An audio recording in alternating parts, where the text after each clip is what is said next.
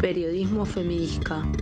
Que ardan los micrófonos hasta que la diversidad sea la norma. Hola a todos, todas y todes. En esta oportunidad vamos a hacer una columna anticapacitista, columna con la que volvemos hasta que el sistema capacitista se caiga por su propio peso.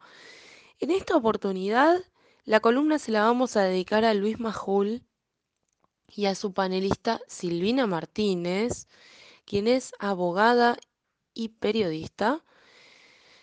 Y a estos dos personajes, ¿por qué? Porque esta semana se viralizó un video en su programa, en el programa de Luis Majul, en el que él habla muy suspicazmente sobre discapacidad. Ahora bien, ¿qué habla sobre discapacidad? ¿Por qué suspicazmente? Porque hace un análisis que eh, estadísticamente las personas con discapacidad han crecido y este número surge de la cantidad de certificados únicos de discapacidad que se otorgan desde el gobierno nacional. No desde el gobierno nacional, sino desde el Estado, que, quien es eh, el organismo que debe incidir en estas cuestiones. Es decir, ese certificado lo otorga el Estado, no lo otorga el gobierno, ¿no? La idea un poco de la, de la columna que presenta Silvina Martínez tiene que ver con el crecimiento exponencial de las personas con discapacidad en el tramo 2003 a 2015 y en el tramo de 2020 a 2022. ¿Por qué la suspicacia? Porque casualmente habla de eh, ciclos de gobierno kirchnerista. Entonces está vinculando el crecimiento exponencial de personas con discapacidad o de certificado único de discapacidad otorgados durante gobiernos kirchneristas, no habla del gobierno de Macri. Lo que llama poderosamente la atención es que en principio habla del tramo 2003 a 2015 y dice, bueno, eh, es tiempo de pandemia. ¿De qué pandemia? Si la pandemia fue a partir de 2020. Y en segundo término, los comentarios de Luis Majul, muy desafortunados, hablan de ¿qué pasó? ¿Una guerra hubo? ¿Qué pasó? ¿Hubo una guerra?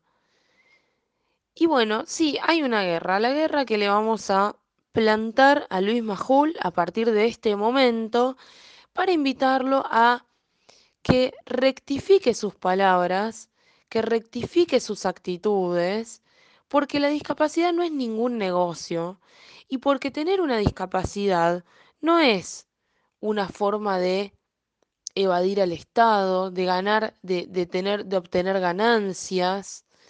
Eh, y si no, lo invitamos a tener una discapacidad muy amablemente, a ver cuántas barreras tiene que sortear a diario como para tener que ponerse a hablar desde sus privilegios y su pedestal en un hermoso programa de televisión, de radio y en sus cuentas de distintas redes sociales. Ahora vamos a escuchar el audio en cuestión para que se enteren un poco de las suspicacias y de la forma en que quieren hacer política estos periodistas de cuarta, diría yo, porque desde sus privilegios siguen generando y perpetuando eh, jerarquización de los cuerpos y eso no lo vamos a permitir más. Los escuchamos. Disculpa que revolé este, impresiones, pero yo cada vez veo más autos con el signo del discapacitado. Ahora lo vamos a ver. Eh, eh, dale. Ahora te lo voy a contar. Mira la cantidad de personas con discapacidad certificada. El 2003 al 2015 pasó de 75.585 personas que contaba el Estado como con discapacidad a 1.034.743. ¿Hubo una guerra en el medio? O sea, en medio de la pandemia, evidentemente, crecieron las cantidades de personas con discapacidad o algo pasó.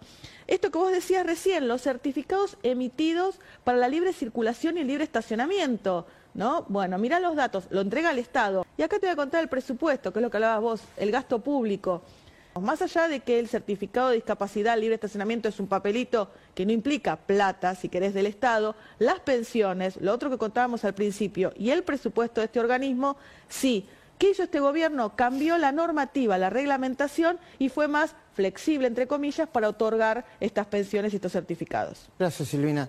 Bueno, después de escuchar a estos dos personajes bastante nefastos, eh, en primer término les vamos a pedir que, que rectifiquen su actitud, que pidan disculpas, que se responsabilicen por su tarea de comunicación y que tomen verdaderamente una dimensión ética de lo que significa tener una tarea de comunicación, que dejen de hacer negocios diciendo que las demás personas queremos hacer negocios, los únicos que están haciendo negocios acá son estas dos personas. En segundo término, nos gustaría que se capaciten, que hagan una formación en discapacidad para entender verdaderamente la dimensión de lo que están hablando. Y en tercer término, que si verdaderamente quieren hacer un buen análisis estadístico, que cuenten un poquito sobre las muestras que tomaron, de, qué calidad son esas muestras y que lo vinculen también al crecimiento exponencial de la población. Porque la verdad que es un análisis bastante pobre, más bien diría paupérrimo, y que no tiene ningún asidero social, ni económico, ni, ni de ningún tipo. Es bastante, bastante pobre y bastante nulo el análisis que hicieron. A mí me da vergüenza. Bueno, les agradezco por habernos escuchado. Un abrazo y hasta la próxima. Nosotros sabemos por qué te quedaste escuchando el podcast de Periodismo Feminista hasta el final.